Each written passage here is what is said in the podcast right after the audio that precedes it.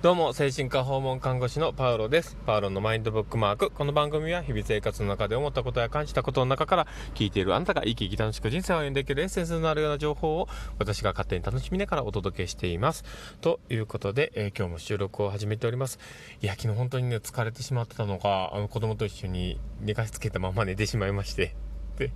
あの、何時ぐらいからだったかな。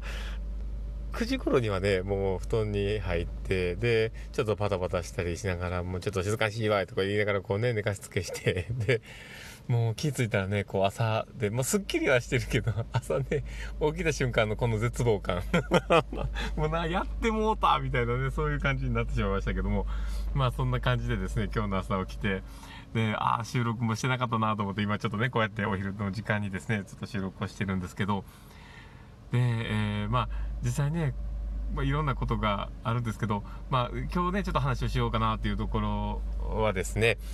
えー、話しながら書くっていうのって意外と難しいよねっていう。あのー、ですね、訪問で、あの、まあ、ご自宅にね、訪問して話をして、っていうことをね、こう、いつもやってるんですけど、ただ、その時にですね、僕 iPad ですね、僕らは iPad 使ってで記録書いてたりするんで、その書いてる中で、あのまあ、その、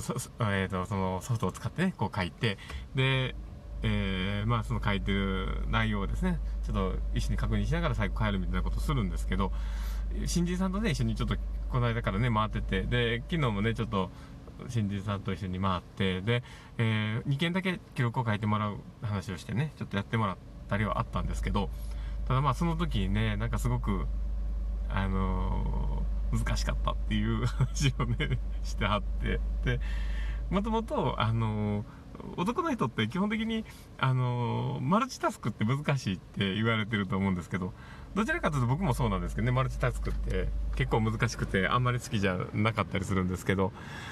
こう訪問で話をしてる時もで最初本当に僕も話しながらあの話してる内容をねこうメモしたりとかなんかこうね、大事なポイントをね、書くみたいなことですごく難しくて、で、最初ね、その大事なことをピックアップできひんから、もう全部言ってること書いてあるみたいになって もうなんか、最初全部書いた時期もあったりしたんですけど、ただね、それってめっちゃ無意味で。で、結局ね、それをやり、やってると、あの、相手の話をね、聞いてる時に、相手の方見れないんですよね。だから、なんか結局、その積極的傾聴っていうのが、ほんまにできなくなっちゃうんですよね。で、なので、そこは本当に意識しなきゃいけないところであって、で、あのーまあこうね誰かと話をしてたりとか誰かと関係を作っていく時ってやっぱり積極的傾聴ってすごく大事だと思うんですよ目線を合わせたり話のねうなずいたりとかアクションをしてっていうところでであの話してる内容をこうまとめてこうこういうことだったみたいなことを尋ねるみたいなこととかねそういういろんな方法があると思うんですねこの積極的傾聴の中にね。でだけどそれをやりながらあのこうねこう記録を全部書くので絶対無理なんですよね。言ってること全部書くって。でだからそれをねピックアップするようになれるまですごく時間が僕はかかったイメージだったんですけどただまあ今回ね、その新人さんとね、こう話をししながらね、そこのところ振り返ってたんですけど、やっぱり人それぞれの、そういう、あの、マルマルチタクス、マルチタクス、言えないですね、マルチタスク向きなのか、それとも、まあ、シングルタスクなのかみたいなところって、やっぱり要素的にはあるんだろうなと思っていて、で、僕も実は、そのマルチタクス、マルチタスク向きではないんですけど、だけど、あの、僕もね、この5年間やっている中で、そこがね、実はできるようになったんですよね。で、やっぱりその、でマルチタスク向きシングルタスクみたいなところとか、そういうところって、案外思い込み的なところもあったりして、そういう自分を作り上げてしまってるところってあるんだろうなとは思うんですよね。なので、こう、訪問でね、こう、僕も今感じたこととして、その、発信はしてますけど、やっぱりこう記録を書くことと、まあ、話をね要約して記録にまとめたりとかっていうところもあの比較的こうに数をこなせばできていくものではあるのかなと思っています。なので、あのー、あまりね、こう最初できないからと言って、こう受け落ち込むこともないかなっていうところでね、あの話はしていたんですけど、そういうね、本当に、あのー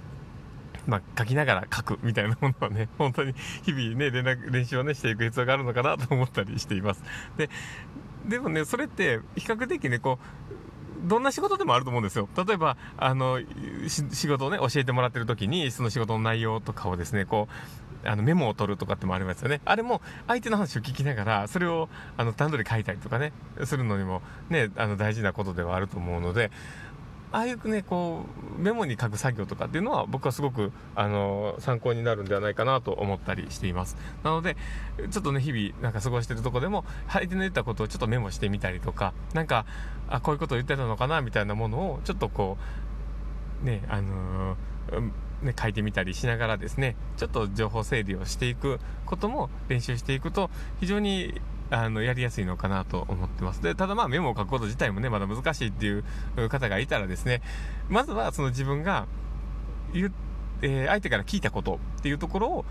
要約をして、で、相手に返してみる。